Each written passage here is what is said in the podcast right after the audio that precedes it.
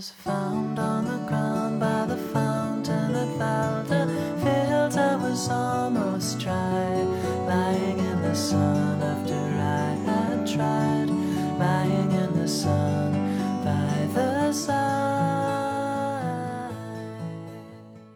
家好，我是果子。大家好，我是毛伞。大家好，我是潇潇。好，大家好，我是今天的新朋友汤汤。那这期的话，其实有汤汤，呃，然后有我，我们主要想聊的事儿是大大家这呃，就是我们两个这段时间在中国的农村和国外的农场的居住体验。然后我们的朋友可能会看了一些作品，文学作品或者影视作品，或者是有一些农村生活的经验，比如说毛伞小时候在姥姥家的美妙回忆。那，嗯、我们为什么会呃聊到这个话题呢？是因为我现在在呃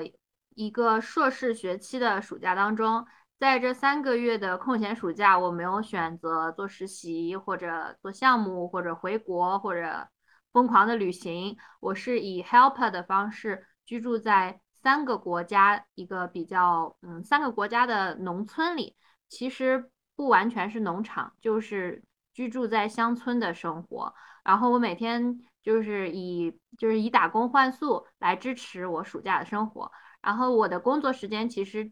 固定的工作时间没有所谓固定工作时间，我的每天工作大概有半天是和是完成农场主家庭的一些基本的需求，呃，比如说打扫或者说是园丁工作，然后另外半天就是自由支配，我可以随便玩或者是怎样。然后汤汤这边的呃中国的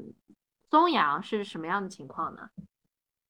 哦，因为我现在是，其实我是独立的，在这边有一个嗯自己的房子嘛，就是我在这边签了一个农民的房子，是签了二十年，然后我的地也都是自己的，所以我基本上其实过得还蛮农民的。然后，嗯，在前段时间吧，基本上是早早上四五点钟起床，因为要赶在太阳上来之前，呃，去地里面干活。然后基本上大概到八九点的时候就已经没有办法在太阳下工作了，因为太热了。嗯，然后然后就回家做饭啊，或者是呃那个处理一下我自己的个人工作。然后基本上是从十点吧，九十点钟到下午四点钟的这段时间里面，我是不在地里的。然后我可能就会用看书，然后处理工作，然后我自己现在也在运营自己的小红书。然后大部分时间是这样的，然后到了四点之后，四点到七点的这个时间又要去地里，因为七点的时候天黑，然后要去地里面工作，要种菜呀，要翻地呀，然后要去规划我的田块啊这种，然后嗯，就是基本上是这样的。几点睡觉呢？嗯，很累的时候，有时候八九点就睡了。哇，啊，也是。我比较好奇，汤汤在嗯那个田地里面工作的时候，你是纯手工人去去去种地，还是说会借助一些拖拉机之类的工具来做呀？嗯，就是首先，因为我我自己大概是一个一五八的身高，然后体重应该是在九十五斤左右吧，然后我是没有办法用小型机械的，就是大型机械，英国的也没法用，对的，这些机械不是为女人设计的。对对对对对，但是好哦像是说，呃，日本会有一些，但是它太贵了，我现在买不起。然后，然后它就是真的是这样子，它它确实就不是为女生设计的，因为它最轻的将近有五十，就最轻的应该也是有六十斤。那六十斤的那一个机器，它一旦它是机油嘛，一旦上了柴油之后，它的那个马力是非常大的，是很危险的，所以基本上是靠手，对，就是靠手，就是锄头啊、镰刀啊。然后那些东西啊，就是大锄头、小锄头，各个型号的锄头就是这样子。我们家，我说英国的家也有是一个小房子，是专门放各种农具的。然后我记得我刚到的时候，隔壁养牛的 Jeff 就问我说：“你会开拖拉机吗？”然后我说我不会，但我觉得一个月以后我能学会。后来两三周的时候，我按耐不住，我问 Lucy 说我想学开拖拉机。Lucy 说不行，我都不行，因为她老公说那个拖拉机就是女人不能开。但我就很不很不满，为什么女人不能开？他说，因为那个拖拉机就是太重了，对于我们来说控制是有危险的一件事情。我发现我们两个的时间安排会差非常多，是因为我们的呃气候条件和日照条件是完全不同的。因为我不管是在英国还是在德国的这两个乡村住下来，基本上我们最热也就只有一两天。能到三十度以上，这就已经是要热死了，就是要热的休假的那种地步。因为我们温度看起来是三十度，但是加上太阳，可能就直射的话有三十四五度，所以很热的时候，我就选择那天不工作休息，或者说是做一些室内的工作。然后如果是不热的话，那我就基本上我会用连续的三到四个小时来完成农场的工作。就是嗯，host 家里的工作，不管是打扫，还是除草，还是刷漆，还是什么喂鸡、遛狗一些一些杂事，我都会努力的把它们集中在四个小时内完成。然后它通常情况下是出现在我两顿饭的之间的这个时间。然后提到饭点儿也也很有意思，所以就是每个家庭都不一样，所以吃饭的话就另另起一个话题。所以我会努力把自己的工作压缩，呃，努力把自己的。服务 host 的工作压缩在四个小时以后，剩下来我自己的时间就是碎片化的处理我自己的工作，或者是学习，或者是一些嗯休闲娱乐。基本上这个就是我觉得差别非常大，就是因为我们的日照条件和气候条件不同。我们晚上一直到十点天都是亮的，因为夏天嘛，然后这个纬度又是这样子的，所以就是感好羡慕你。对，就是感觉偷得了好长好长时间的，就是偷到了好长时间的感觉。果子，你在农场的时候，是不是相较于那种种地的工作会少一点？就是更多的可能是呃，就是比较嗯，就是离农活稍微远一点点，比如说侧重于其他的一些工作。对，这是因为我选择的家庭是 homestay，不是 farmstay。就是我是在 HelpX 上面这个平台上找到了打工换宿，那他这边基本既有 homestay，基本上那就是支持。其实这其实在一个呃农村家庭的日常运营下来，有很多事情要做，这就是我做的一些事情之一。但它也有 farmstay，farmstay 的话就是你是要去当地的农场里工作，不管是养鸡。然后，呃，养马、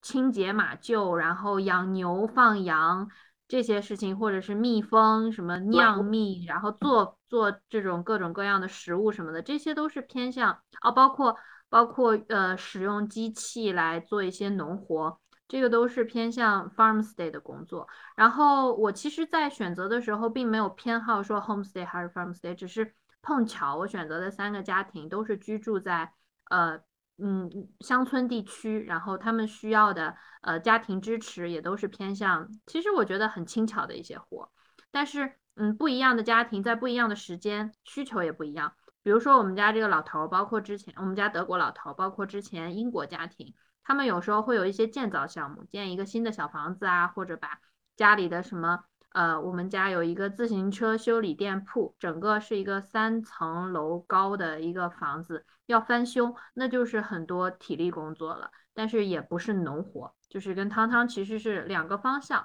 我只是生活在农村，汤汤是真的像农民生，像农民一样生活。嗯，是的，就是其实，嗯，我听下来，我觉得像果子他这边的生活，其实更加。倾向于我最早期对于乡村生活的一个想法，但是就是随着我可能开始接触，我一开始只是想要在山里面找一块住处，然后到后来慢慢的我开始对呃食物有要求，开始对生态有了解之后，然后其实我的这就是我我的生活不能成为一个参考，是因为其实大家不必有那么多种植的这个。嗯，需求也好，或者是说不需要有这么多种类，然后也不需要去做这么多的测试和尝试的，因为我自身对这块东西是比较了解，就是想要去了解它的。然后我也是想要对这种食物啊这种东西的要求比较高，因为自己看了一些书，或者是自己有一个自己的认识之后，然后我的要求就是，我希望我的大部分嗯，我是希望能在五年之内能够做到粮油自给自足的一个状态嘛。然后，所以它就是我的这个劳作的时间会比较多，然后也很繁重。但如果你只是仅仅的想要一个乡村或者是呃在城郊生活，其实没有不会这么辛苦的。所以我是在考虑下一个阶段的生活的时候，我也会考虑在城郊生活，比如说呃荷兰的城郊，然后我需要离城市稍微近一点，稍微方便一点，因为偶尔去一趟城市里还是能够感受到快乐的。但是生活在城市里确实不太快乐。然后，呃，如果在城郊的话，空间也会有一些，我可以有自己的花园，然后我可以按照自己的兴趣和能力打理一小片菜地。其实我之前在英国乡村，我们家里的菜地大概也就一个房间都没有一个房间那么大小，一个厕所间的大小的那个面积，都已经能够吃上每天吃上新鲜的绿叶菜，然后西西葫芦就是好几种蔬菜，然后土豆特别开心。所以我觉得有一小片菜地，然后能让我感受一下，呃，我的付出和自然给我的回报，然后大部分我还是可以回到商业社会里面，就是赚一点钱，然后买卖，这样我就觉得很满足了。完全的农活，我其实愿意去体验一下纯农场的生活，感受一下就是你现在的这种自给自足的活法，但是我不太确定那个适合我。呃，当然了，我也会体验完了以后再再考虑说那个适不适合我。可能下一个假期我会看看说农场生活有没有机会。嗯因为我知道，就是果子跟汤汤其实之前也有提到过，呃，你们可能现在对于城市生活是更加不适应，或者是就是不太喜欢的嘛，所以就是你们会觉得城市生活里的哪一点会是让你们觉得很呃厌倦，或者是其他的呢？那你们在比如说在农场生活或者在乡村生活的过程中，有没有同样会让你们觉得厌倦的点，或者是不习惯的点呢？就是让你们想回到城市生活的点。嗯，那我先说，嗯，随意啊。就是其实我的乡村生活和城市，就是它是比较割裂的。就目就之前就是我的感觉是为什么？就是嗯，就我我可能因为我首先我在我在的这个地方，我到县城的车程是三十分钟就开车，然后但是这个三十分钟的车程你你不可能每天都会去都会去的，你知道吗？就可能一个星期会下去一次，然后下去一次基本上你就会采买一些肉蛋奶。因为我现在没有动物嘛，就没有鸡鸭鹅这种，然后我就会去采买一些肉蛋奶这样子。但是你在这个地方生活，因为我觉得可能我们国内的生活是实在太便利了。比如说我要买菜或者我要吃饭的话，我甚至不用去考虑这些问题，我叫外卖或者出去吃饭，它的成本都不是很高。但是你在乡村的时候，你的一日三餐都需要自己解决，然后你甚至就是需要掌握很多技能，比如说你要自己去装装纱窗，然后你要自己去看你的。那个家里的电路到底出现了什么问题？然后你的早餐、你的午餐、你的晚餐，所有东西都得你自己去解决。就其实这已经就是耗费了你大量的一个时间和精力了。然后一我就是就是在这种时候，其实你是会有点崩溃的。就像因为像之前我也没有特别就是较强的生活能力吧，在之前，然后现在就会发现，现在就会发现哦。这简直就是一个全能，就是你发现你什么事情都能干。像我之前，我我，而且我家是属于在山上，就车子是不能直接到达我家的。我所有的生活用品，然后所有的吃喝用，全部都要靠人工背上来，那就是我自己背。就我之前刚开始的时候，我从山脚下上山，我需要中间休息两次。然后现在的话，我已经可以负重三十斤上山了。就是你是会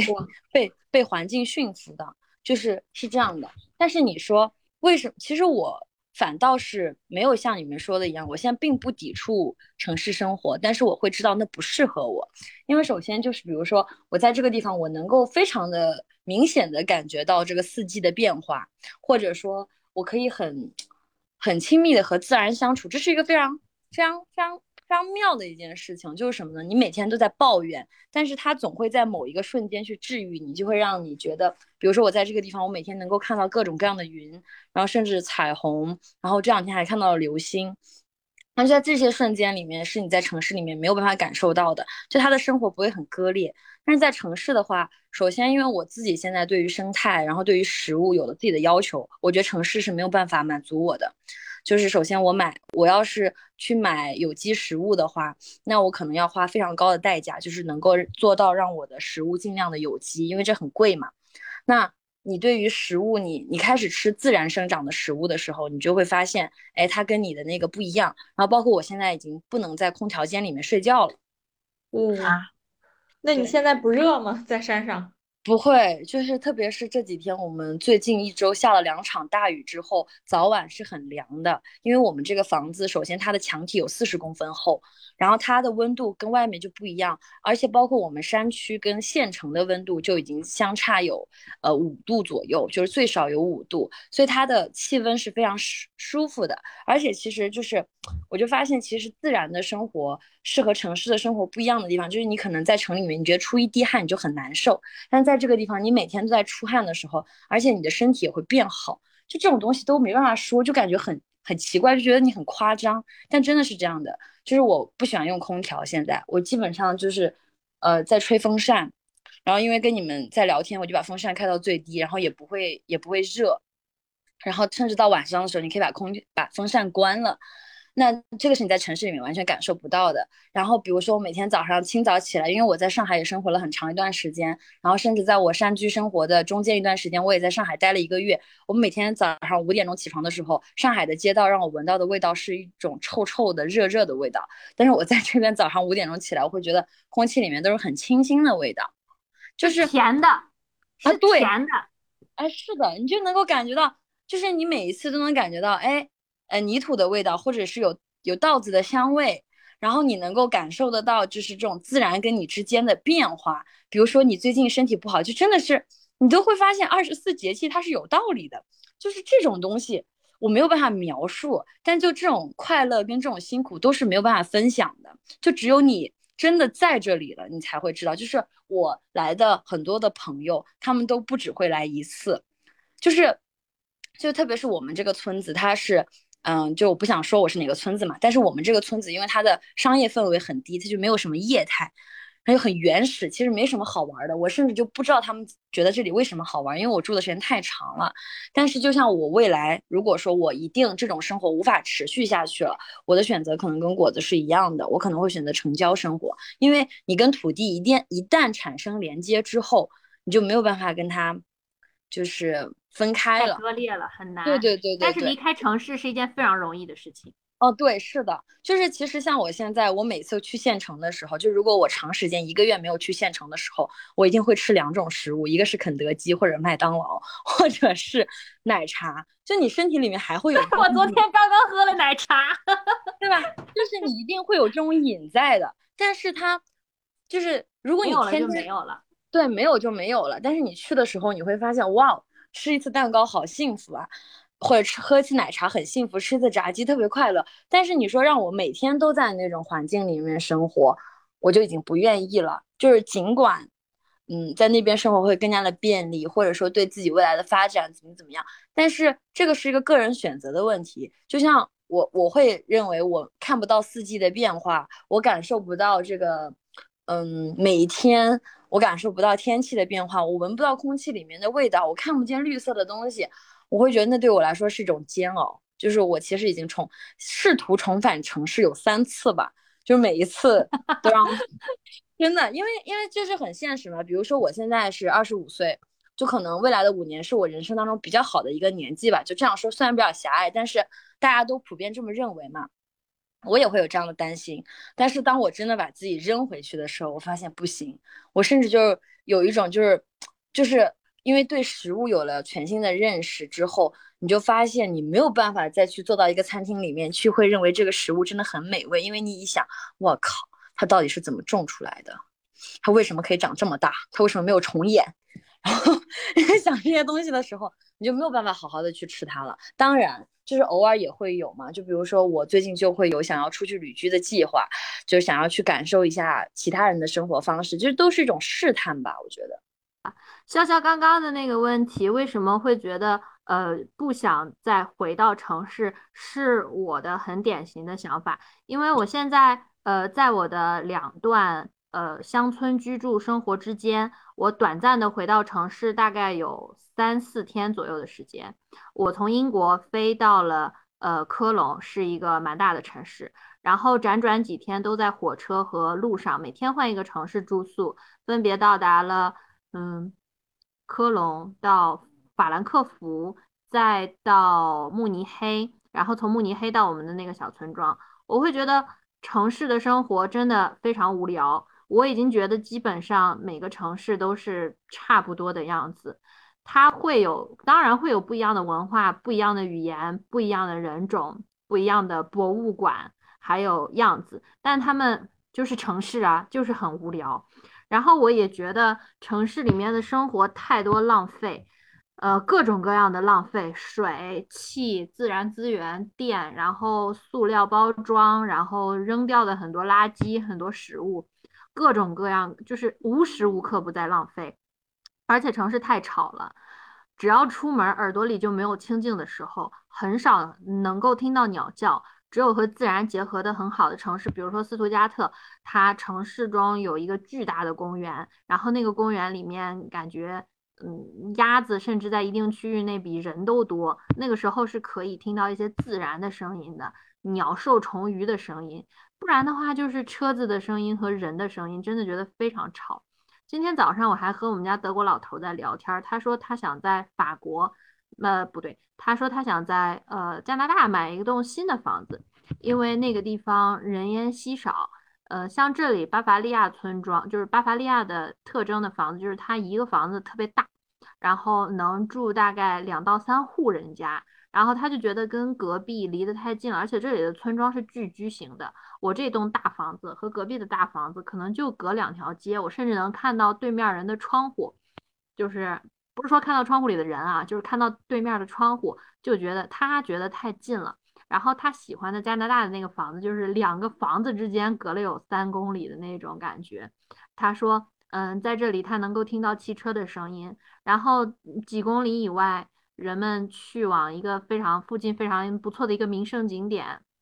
t a g a n s 一个湖。他说那边堵车堵了五公里，就是这种东西让他觉得很拥挤、很吵闹。然后我说，天呐，这里对我来说简直就是。人迹罕至，但他依然觉得太吵闹。然后城市很多城市没有绿色，嗯，也没有动物，也没有星星，就是很多我这里随手可得的东西，城市里都没有。然后我就觉得实在是太无聊了。然后而且城市里面的污染很多，然后有机的东西很少，不管是有机的食物还是有机的生活方式，包括有机的这个理念，就是 organic 的这个概念，在城市里面。不是很不是很容易见到，在在国外已经就是一半一半了，但你也要找。但是在乡村里面，就是处处都是有机，只要有条件，大家都会用厨余这些呃 organic 的垃圾去做堆肥。然后嗯，也有城市里面太多的污染，就是到处都是污染。我觉得我在呼吸都是污染，包括我以前我从我从河南到上海，我觉得污染减轻了。我从上海再到英国，我觉得就是又降低了一个度，然后再从嗯任何地方的城市到乡村，我觉得就是很少，就是感觉不到污染这个事情真实的发生在我身上，所以说就是觉得城市生活我已经很难回去了。如果要回去的话，因为我下一年在鹿特丹城市里已经租好了房子，但好在是它附近有个大公园，然后我自己有个小阳台。然后这一年结束了，我如果再找房子的话，那我就会再评估说，因为一年嘛，谁知道会发生什么变化。然后刚刚汤汤提到说，他觉得村里面的生活带给他不舒适的地方，比如说一日三餐需要自己来处理和准备。对我来说完全没有什么问题，因为作为一个留学生，一天给自己做饭已经完全适应了这件事情。从最开始要花三个小时在做饭上，到现在。Okay. Oh, thank you. Maybe later. I have already have a cup of tea. Thank you so much. It's my broadcast with my friends. Okay, say hello to them. 德国老头给你们说 hello。Hello。然后一日一日三餐，我我从最开始要花两三个小时，到现在可以控制在一小时的准备时间，就还是挺挺简单的，挺开心的。我也可以呃一个人给一家人做饭，四个人、六个人都没有问题。呃，当然六个人的话可能就花的时间多一些，可能一顿饭都要两个小时了。然后刚刚汤汤提到说，另外一个在家庭就是乡村生活中特别占时间的，比如说房屋修理这件事情，这个事情就是因人而异了。因为如果是在村里面租房子，在国外的呃就是乡镇 countryside 租房子的话，那么房子如果有问题，房东是可以处理这些事情的。这个是我问了一下当地人。但是我住的家呢，他们房东本身就是个个身怀绝技。就我现在租的这个房子是有三四百年历史，以前当地农场主住的家。那呃，这老头把它买下来以后，自己在内部进行了重新的装修，铺地板，然后房顶、窗户，什么电啊、水啊，各种都是自己处理。他自己做桌子、凳子，自己盖房子。所以说，小东西自己修缮。对于真正长期住在乡村的本地人是完全没有问题的。然后像我之前的英国家庭也是，呃，夫妇都是工程相关的背景，就工程师相关的背景。他们不仅自己造房子，而且在房子里面搞好多很很 fancy 的东西，就是完全不满足于房屋的基本居住功能。所以其实我现在的居住体验非常舒服。然后。刚刚汤汤说我们村里面比城市凉快是真的，就首先村里面是自然条件，因为城市我怀疑可能是热岛效应，所以两度到五度的温差都很正常。然后我们村里面因为植被多，我觉得是因为植被多，尤其慕尼黑这边森林非常多，所以它的那个温度调节就非常舒适。然后再到我们自己住的房子。我印象很深刻，我之前在英国家庭，我看他们房屋修缮当时的那个相册，他们当时买了大概买下来的房子面积只有现在的一半，于是他们就住一半，然后盖房子盖另一半，然后一半盖好了再盖新的那一半，然后住到新盖的一半里去。所以我当时看到他们的房子的修缮过程，他们花了很大的价格和心思在。保温和保凉上面，我记得当时那是三十多年前，他们在一个屋顶花的金额，就是屋顶的某些特殊的材料花的金额就有超过一千一千多磅吧，当时是。然后我现在的这个老房子也是这样，只要外面超过二十八度，屋里面的体感温度是凉快的。如果外面下雨冷，就像这几天屋外只有十几度的时候，我们屋里就是。二十多度，我还可以很舒适的待在这里。我们的墙体，我刚刚汤汤说的时候去量了一下，我估计有将近五十厘米吧。总之非常舒服的一个一个生活方式，也确实没有什么商业化。但是不一样的是，我们到城市非常非常方便。就从不管是从英国家庭，这可能是因为国外它就是小，它地理上就是那么近，所以我住的地方到。呃，可以满足一切生活需求的城区，呃，比如说我现在到慕尼黑一个小时，呃，我之前到 Bristol 也就有一个多小时。如果是稍稍微近一点的小镇，呃，就是也有肯定是上千个人居住，也能满足一切生活需求的小镇的话，那就是骑车十几二十分钟或者一个小时，我们还可以穿过自然保护区到最近的城镇。所以说，可能地理位置上的方便是。嗯，国外这里明显比比国内要方便很多，但是生活上的不便就肯定就没得说了。生活不管是不管是快递啊、外卖啊啥的，就和国内没法比。我我有一个好奇的点是，因为刚刚果子也提到离开城市是很容易的一件事情嘛，但其实呃，因为可能恰恰好，比如说你现在正好是一个留学阶段。本来就是要更换一个环境，其实对很多人来说，离开城市不是一件很容易的事情，因为它的机会成本太大了。就是我可能要放弃，比如说我现在的工作，然后人际关系，呃，有可能会有家庭，也有可能会就是单身是另一种情况，但有可能会有自己家庭，甚至父母啊、亲戚啊这种东西。其实我离开城市，如果是长时间的离开城市，对我来说可能是一个非常。艰难的一个决定，所以我很好奇，就是汤汤当时是为什么会想要，比如说放弃当时周围的一切，就是你你是因为先对这个领域感兴趣吗？就是比如说先读了一些东西，然后学到了一些知识，对这个领域有一点研究，然后你觉得你向往这样的生活，还是你就毅然决然的就决定先去尝试？没有的，就是其实这是这对我来说也是一个嗯挺漫长的一个事情。就是我刚刚也有说，其实我就真的来到山里之后，我也有过三次重返城市的这个过程。就是其实一开始，嗯，因为之前我不是也是在上海嘛，你们我们也是这样认识的。就是大概我是什么时候觉得我不适合上海的呢？就是有一天我发现我没办法在地铁里面，我没法挤地铁了。我觉得天呐，因为你知道吗？就是呃，促使我第一次辞职是，嗯，就可能我这人比较矫情了，确实比较矫情。就是我发现我每天早上六点起床，当然通勤时间比较长。然后我说，我每天早上六点起床，然后我的早晨是在地铁里面度度度过的，然后我的白天是在公司度过的，我的晚上还是在地铁里面度过的。然后直到有一天，我发现，就是朋友圈告诉我，或者是微博热搜告诉我，樱花开了，春天来了。我想，卧槽，春天来了吗？我只是觉得天气变热了而已。然后那个时候我就觉得可能城市不是很适合我，然后我就可能也是，嗯，看了一些东西之后。然后我就觉得，可能这种生活就是我需要去过一些其他的生活吧。就当时我就看到了一个博主，然后他在发他的那种类似于比较田园啊、优美啊那种生活的时候，我在想，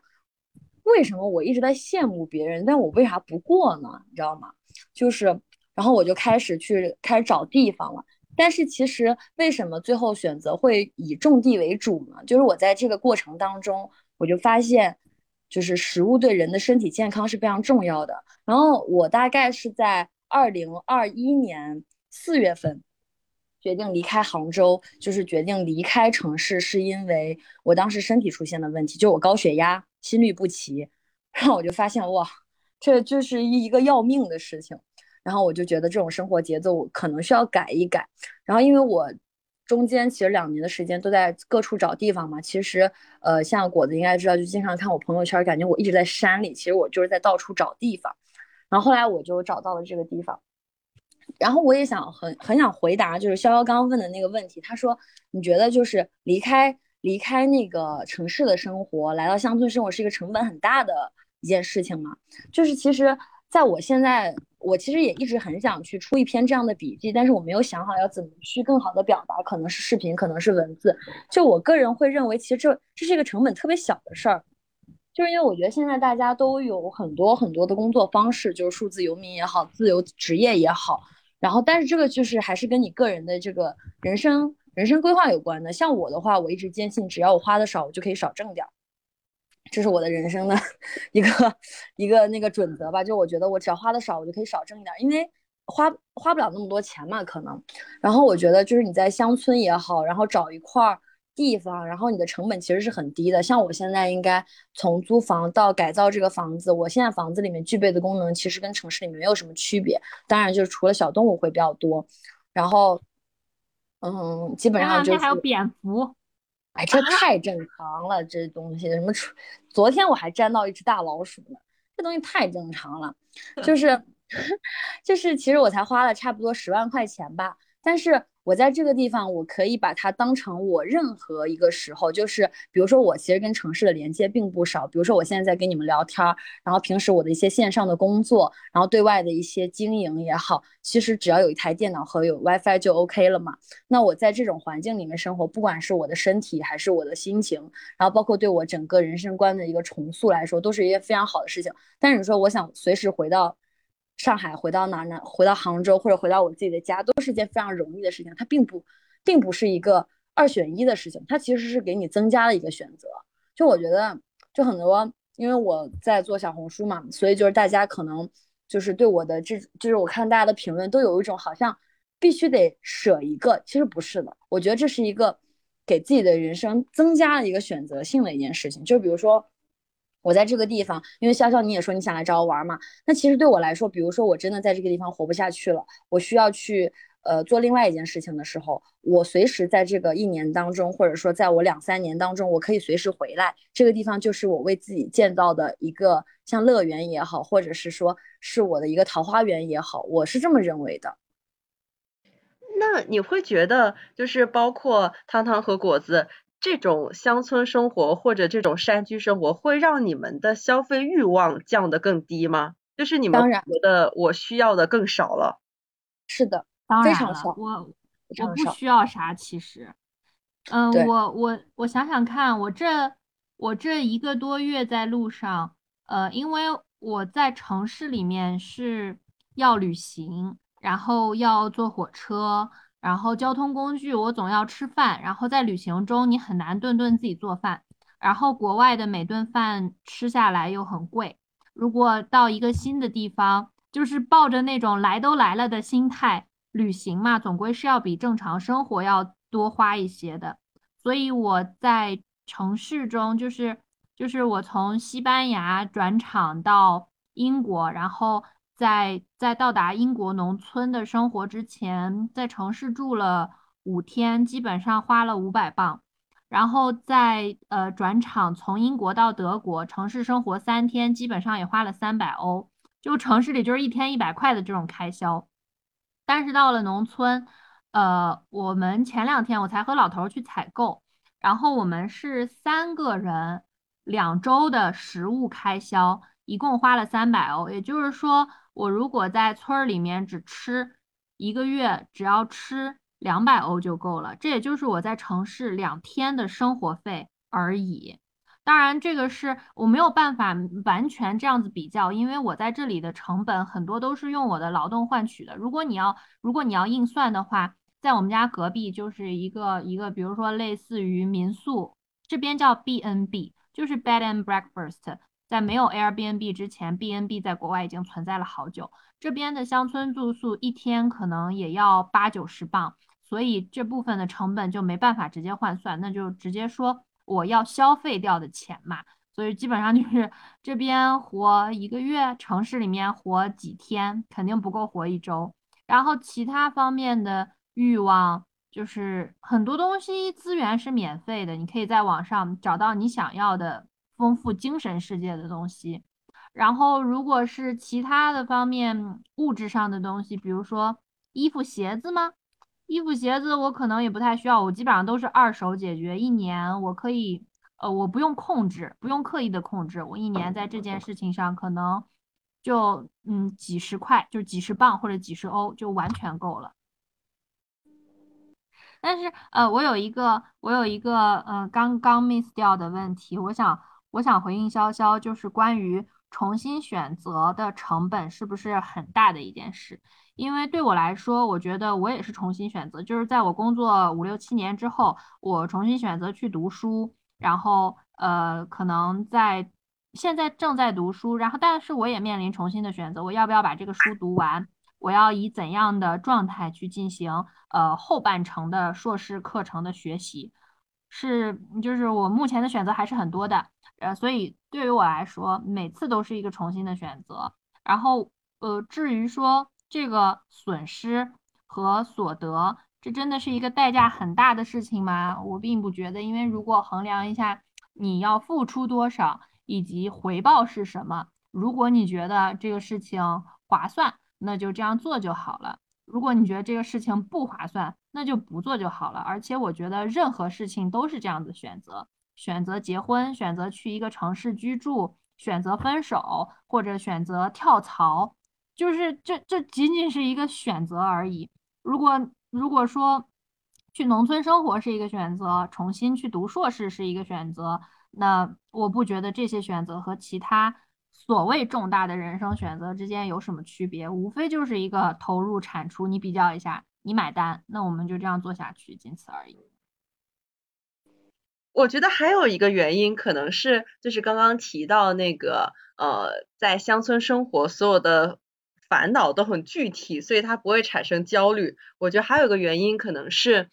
呃，在乡村生活或者是在山里生活，我所做的一切，我都能直接体现为对我的成果，就比如说我去种一些菜，然后是为了满足我自己的日常需求。比如说我在呃乡村里生活，我见到的事情，然后我闻到的空气，我能感受到我是在为我自己做一些事情。但是比如说，因为其实坦白说，我觉得我现在的苦恼也很具体。我每天的工作，我都觉得我有非常非常具体的苦恼。但是我所面临的苦恼，它是一个。就是我有的时候会不知道我这些工作或者是我这些苦恼为了什么，因为他其实说白了就只不过是赚工资嘛，然后工资又是间接的一种工作起到的，对，就是它它是一种间接对我的效益。可是我在工作这个本身，我是没有办法体会到它对我有什么益处的，所以可能这个就会变得我在这个日常的苦恼中，我会变得非常的，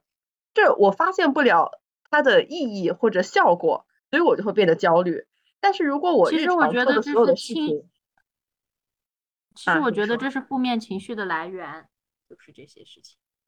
就是，嗯，这其实刚刚肖说的那个事情，我我我可以就是，嗯，我自己的感受吧，就是因为我我觉得我一直都不是一个很厉害或者是很优秀的人，然后我应该就是。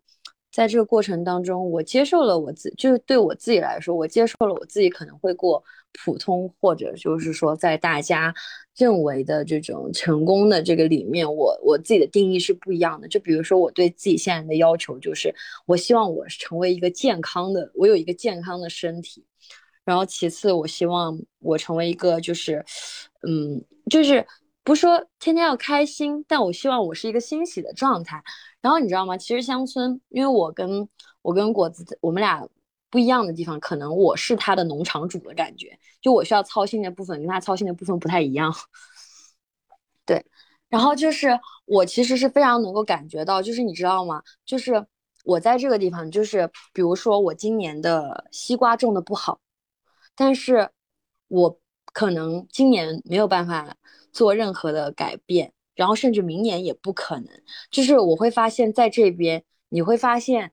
就你不会跟自己较劲了，就是你会发现原来人生是非常接受的，对，你会很长，因为就你比如说你想研究出来一个作物，可能三年是一个基础，然后因为像我们中国人会讲大年小年嘛，比如说我们我们村去年板栗的收成特别差。就是他在他们已经种植好的基础上了，就这个板栗树可能已经几几十年了，它已经开始正常正常的结果了。去年全全县域的板栗都很差，那今年它是一个大年。但如果说你今年是因为你的技术不好，那明年可能你正好碰到了一个小年，就是你就是你技术再好，它还是不行。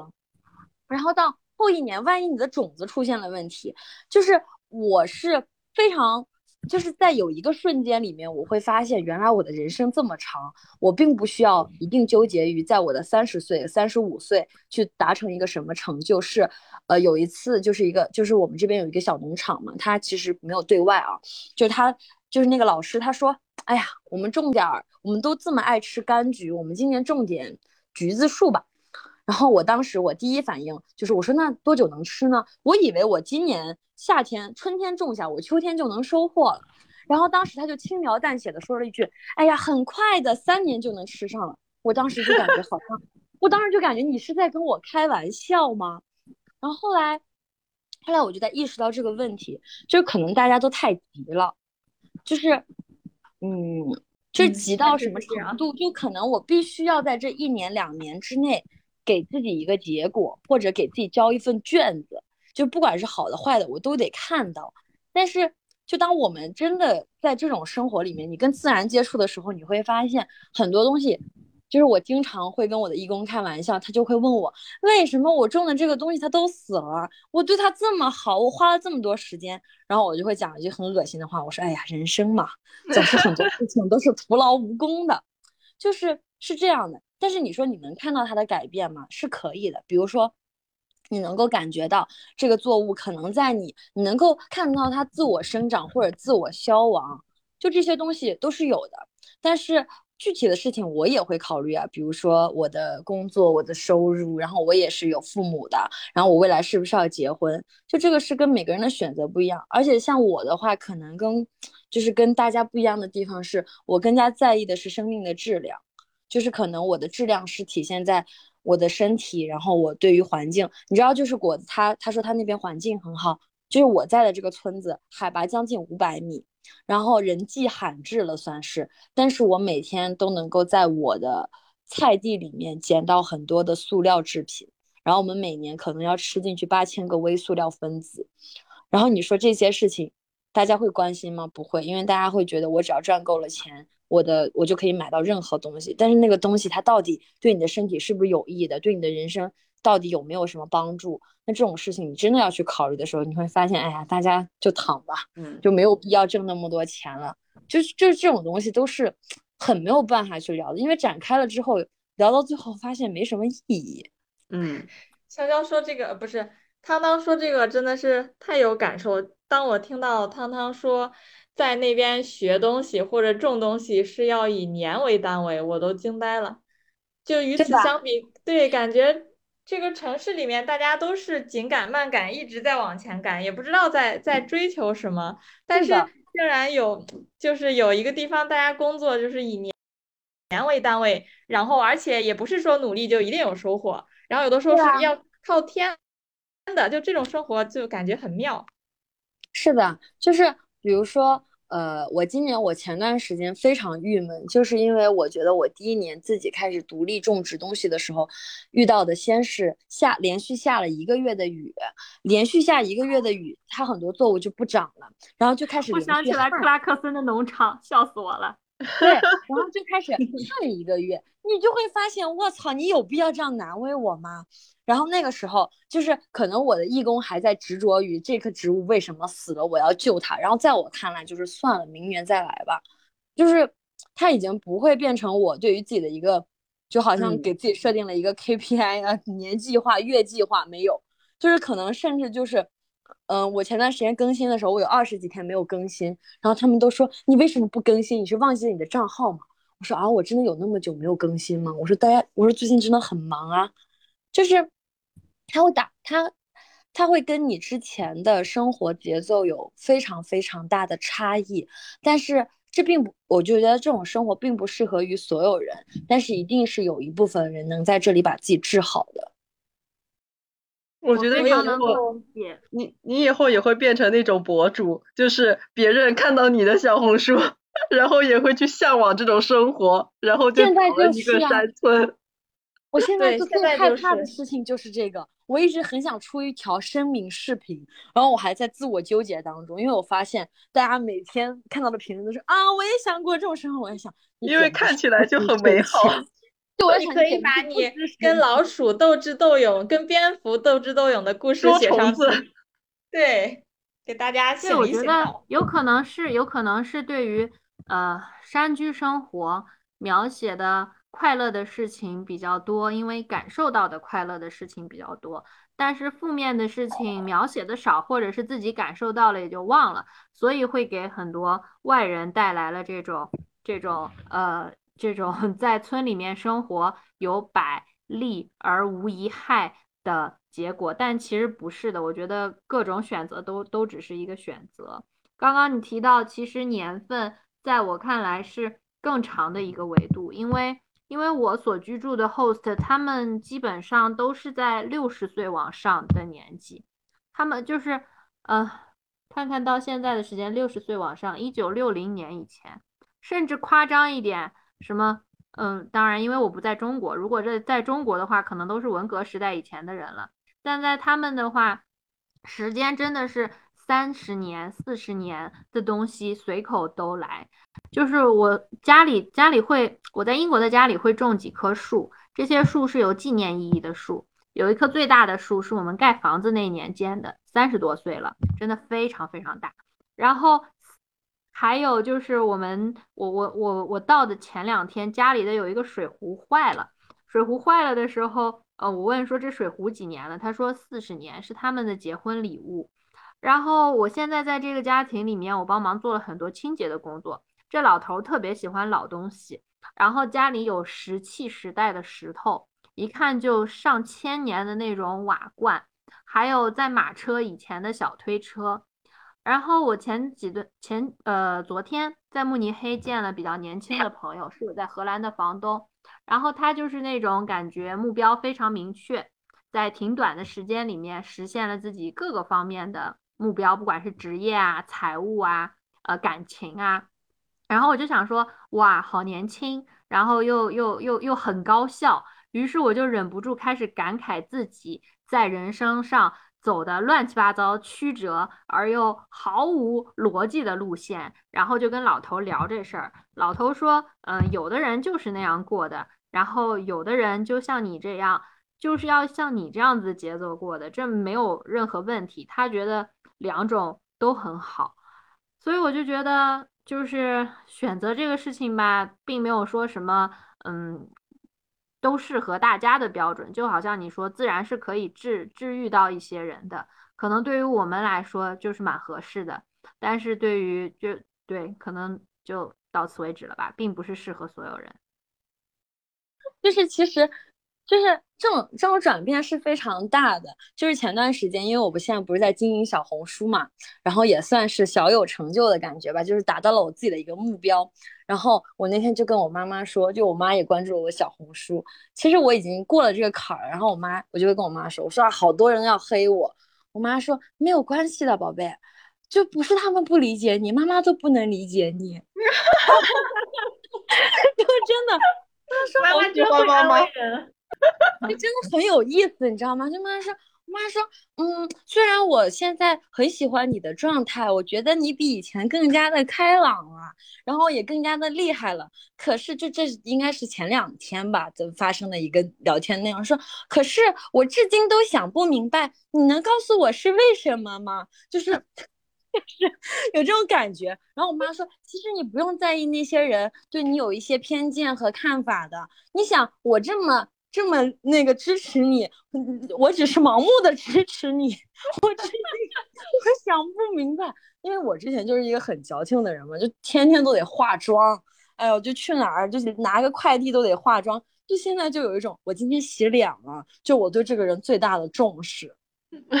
我我我的我的差别，我我对于外形。还有梳妆打扮的差别是在于女权意识觉醒之前和之后。之前我就会觉得，呃，好看一点就会就会对别人表达尊重啊，或者怎样。但现在的我再再来看这些行为，我会觉得这是男权意识加诸在女性身上的一些枷锁。然后本身这也是很麻烦的一件事情，也不是对健康多么有益的一件事情，我就滚蛋了。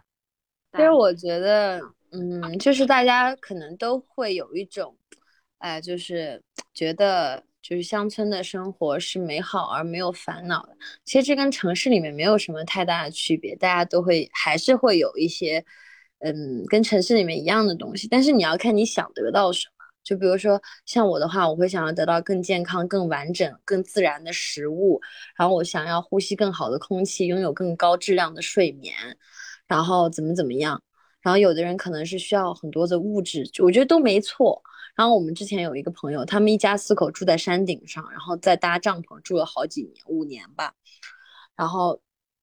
他就有跟我讲过一件事情，他说其实凡事都是有代价的。他说你在山里的代价一定比你在城市的代价要更多，因为我们好像很多年都已经习惯于城市的生活模式、工作模式了嘛。然后你到这里以后，你就从零开始的去学习，比如说。你完全不知道你这棵菜它为什么死了，或者是它只 开花不结果。我觉得我在山里的，我在我觉得我在村里的这一个多月、两个月的时间，完全在学习生活。对，我是认真的觉得我在学习如何生活。对，包括你就是最明显的一个东西，就像你说的。就是你的那个呃房东，他对于物老物件的一个珍惜，就是一个惜物。我发现来我这边的朋友，他们都不会去珍惜这些东西，因为他觉得在城市里面所有东西都买的很容易。然后我我就会。包括我的义工，包括我最近来访的朋友，我都会因为这些事情非常愤怒。就他们不会去爱惜他们的物品，比如说这个东西它本来就 可能这个凳子本来就不是很好了，他们就会觉得那你就重新买一个啊，才几十块钱。但是我不会认为这是一个几十块钱的事情，就是这种东西是非常有冲突的，甚至我我不赞成浪费，然后我所有的塑料制品能重复使用的，我都会清洗到重复使用。他们会认为是因为我生活拮据而在做这件事情，但我不这么认为。是的，我觉得是因为我们灵魂高尚。对，就是我，我觉得这些都是一个非常原始的一些冲突，就是就是比如说我的朋友他们会觉得。嗯，那这个米饭没有吃完又怎么样呢？但我就会觉得不是的，因为我非常清楚这个米饭，这个大米我是如何把它给种植出来、收割出来，最后到呈现出来这个样子。然后包括所有的东西，就是我会跟我的义工讲，我说我我因为我们家的电器特别多嘛，就我会把我的生活质量尽量的给自己最好的。比如说我们家有很多的，可能烤箱就有两只，然后会有磨咖啡的东西，然后冷萃壶这些东西我全部都会买。然后他可能就用这些东西就不会很爱惜，然后我就会告诉他，我说我们在山里，我们是一个较为封闭的环境，这些东西它其实都是帮助你生活的更好的伙伴，是他在帮你生活，而不是你买了它。就这些东西，虽然我现在也比较年轻，但我真的觉得很多年轻人真的很傲慢无礼，让人非常的生气。我甚至想揍人，你知道吗？就是有一种他们把这东西搞坏的时候，我就想揍他。我觉得你为什么要这么对待这个东西？他。哎，就真的，我觉得这种原始冲突特别多，所以我也一直都不想再去招募零零二了。话话说回来，回到最初那个，所以那个关于用不用工具那个，所以因为刚刚提到可能是女性嘛，就是可能有有有些不太方便用，那所以村子里的其他家他会有这种工具吗？比如说播种啊这种东西，他会用机器去实现吗？会，因为这里是梯田，他们他们到现在都有牛耕。牛的话，一天三百块钱出场费，然后要配个人的话是两百。就你请一一头牛过来，它是五百块钱一天，但它并不保证工作效率，因为牛有可能随时罢工。哦，那所以就有专门的人养牛，然后负责出租牛吗？当然会有啊，牛是很贵的，然后也是一个，就所以就是这种传统的农耕文化。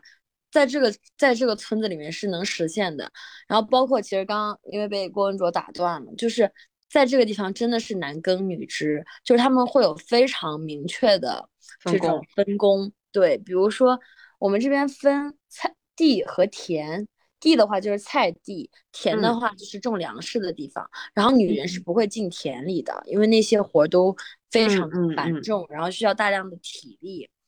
然后女人只会去做一些菜地的事情，嗯，哎，其实这个跟我小时候，因为我姥姥家是在农村的，但是是在那个平原地区的农村，所以跟我姥姥家的情形就非常不一样。在我们那儿，就是女人也也下地干活的，而且就是呃，女人是不会开拖拉机那种的，但是会有一些简易的辅助你干活的一些工具。比如说，像拖拉机就会替换成一个就是带轮滑的一个工具，然后你推着它，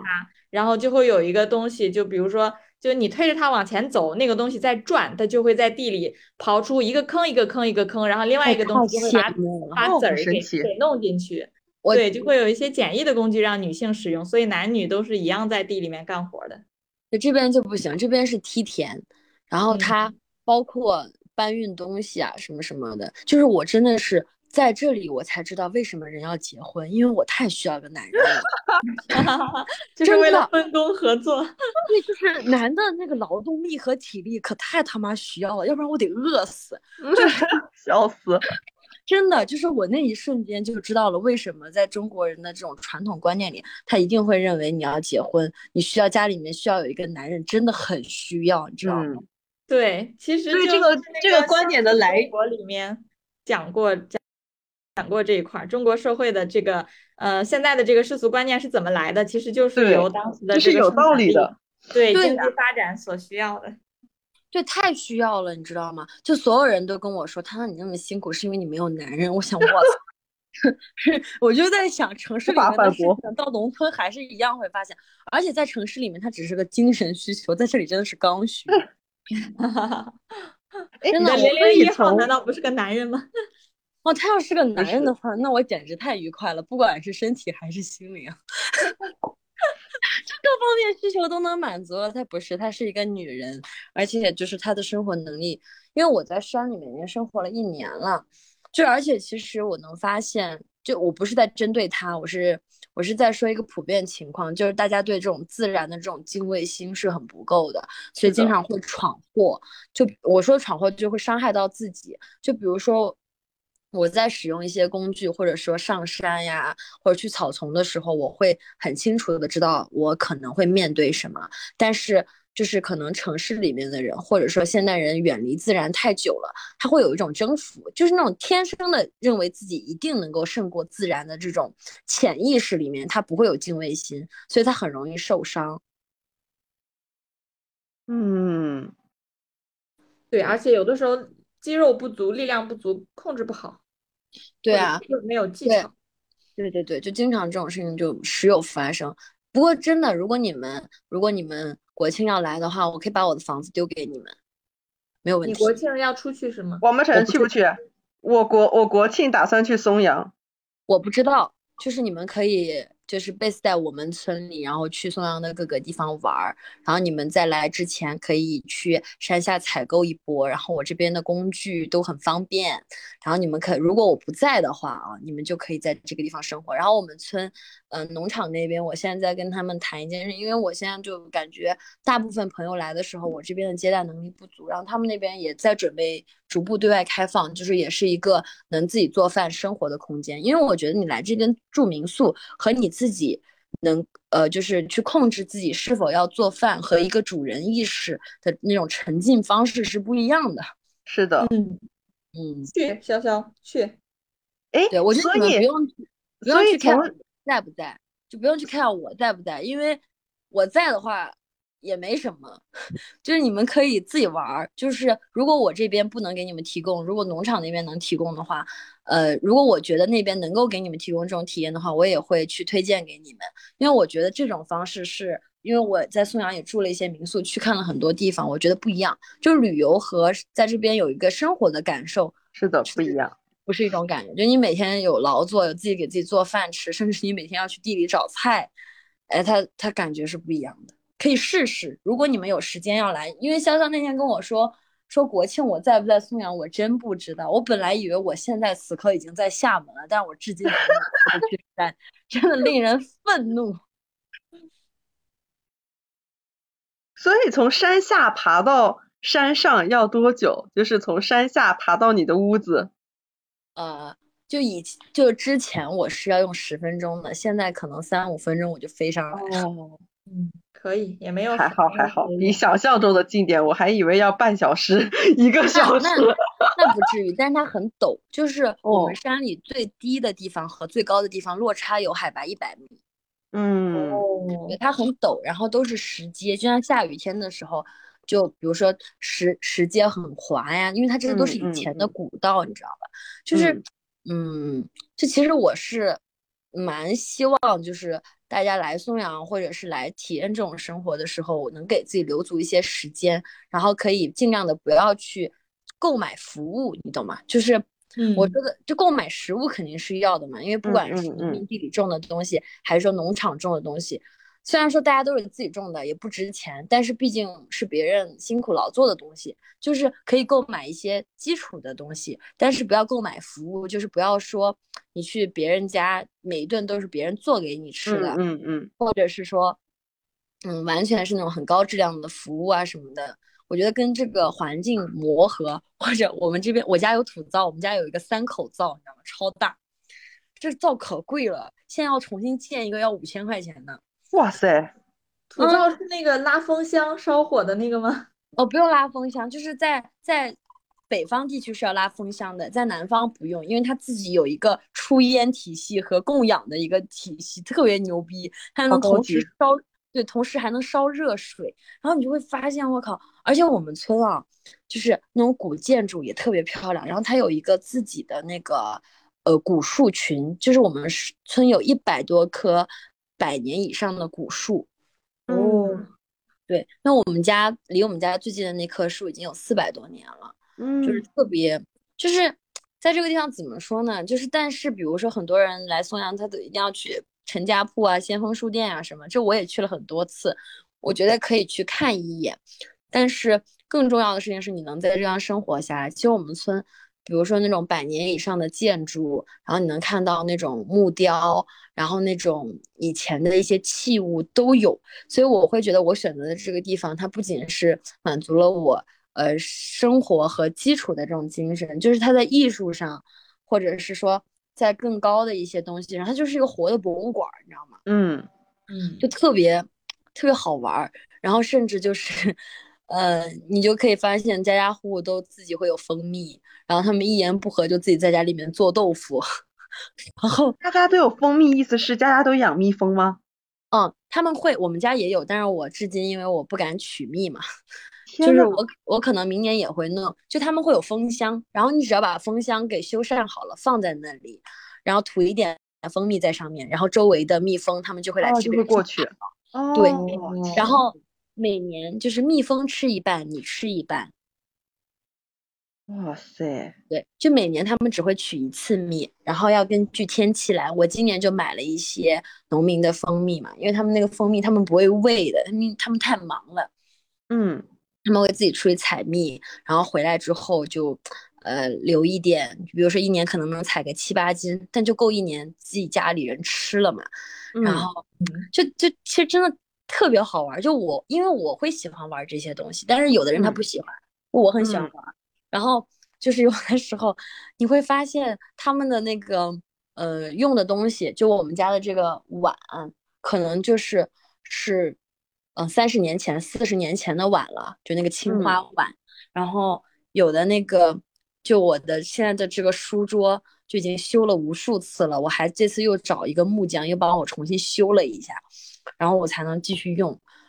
就其可就是这种生活的这种小乐趣，反正可能是我觉得我没有郭文卓那么会表达啊，然后但是这种东西真的特别好玩儿，就我自己会觉得很好玩儿，就我经嗯常会特别开心，就是发现这些东西的时候，然后我们村儿也会有很好玩儿的人，就是有一些老头儿，哎，可有意思了。然后跟他聊天儿，就是我之前就他们村里人会非常惊讶，因为他们第一次发现我抽烟的时候简直疯了。为为什么？是觉得一个女生抽烟吗？还是怎样？对，小小小女朋小女孩儿，对他们甚至不会认为你是女生，他们会说我我我们这边的女人都不抽烟的。我说你们这边哦人喝酒，然后我说我嗯们城里的女人不喝酒，然后他们就会说那你不喝吗？我说我也喝。他说你又抽烟又喝酒，我说对呀，嗯 就很好玩。然后我前段时间因为我之前不是住在这边的那个农场嘛，然后他们都嗯会因为年纪的原因嘛，然后我们关系确实比较好，然后他们就会认为我们是一家三口。有一次来农场干活的一个一个大叔，然后我坐在门口抽烟的时候，我看见他来了，我就给他递了一根烟，就是在他身上就有一种，他就惊讶，他说：“你抽烟，你爸妈不管吗？”我说：“我们有时候高兴了就一起抽。”嗯，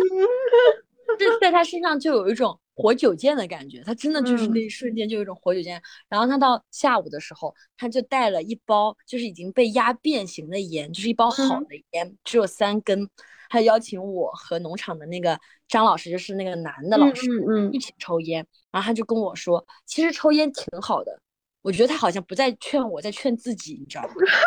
在说服自己。对，他说抽烟挺好的。他说你知道吗？烟是高兴草，就是笑死。对，就是你会发现你会经常性的，嗯，这样我天天都想放弃，但是你又不舍得，因为你会发现这种感动或者是这种触及灵魂的这种，嗯，温暖呀，这种东西，它是是的是的我在城市里面感受不到的，所以我觉得它在填补我，所以我觉得我会变得越来越加越来越完整。然后包括我在修这个房子的时候，这个房子是我自己一个人，就是到处请工人修起来的。嗯对，就一天要哭三把。嗯哇，对，因为你就像我请了一个，最后完善的时候，我以为我能搬进来住的时候，然后发现我的房间里面有老鼠洞，然后又要去请工人去去帮我修，然后只能请村里面的木工，然后就就一天里面往返了四五次，从我家去他家取工具，然后天呐，对，就特别特别有意思。就这种东西，你怎么怎么去分享呢？我是没有想好，因为它总会在你不经意的瞬间里面会发生，所以我会觉得，嗯，就包括你说会不会有很多的选择成本，或者是失去很多的机会啊，怎么怎么样？我会，我现在就想得很开，就是任何人，包括村里面人，他们都会认为我可能不能在这里生活很久，但我早就不在乎这件事情了。就我会，因为我现在在做小红书嘛，嗯，就如果我的小红书能满足我对自己野心和经济上的这个嗯需求的话，我可能就会，比如说在就会去。各种地方玩呀，去认识更多人呐，去找更好玩的地地方。如果不行的话，那我就去城里面打工，因为我现在已经有做小红书的基础了。我出去打工的话，应该也不便宜。然后我完全可以出去打工一年或半年，然后回来躺平半年。然后我觉得，甚至比如说像你们，因为我觉得你们也都比较好玩，就是甚至比如说我以后不在山里的时候，我可以把这个房子，不管是。免费的给朋友住，或者是对外做一些出租都可以的。就刚刚毛伞讲的那个，他说在在城郊找一个自己的房子，有一个院子。我觉得我可能最后还是也可能会过那样的日子的，因为我完全你说我未来我才二十五岁嘛，我不可能一辈子都在这里，我我我完全不敢说这种话。然后，或者是你让我现在完全的去城里面也不行，那我肯定是要找一个。相对来说，能中和我两个，一方面是，比如说我未来的爱人啊，或者是我未来的孩子呀，怎么怎么样，这种我都会去考虑。我可能最后也也会跟你们一样，就可能会去选择一个成家，但是也有可能我的梦想是我想经营一个自己的农场。那那个农场的话，只给自己的家人和朋友，就是我不会靠它去卖钱，因为我们都很清楚的知道，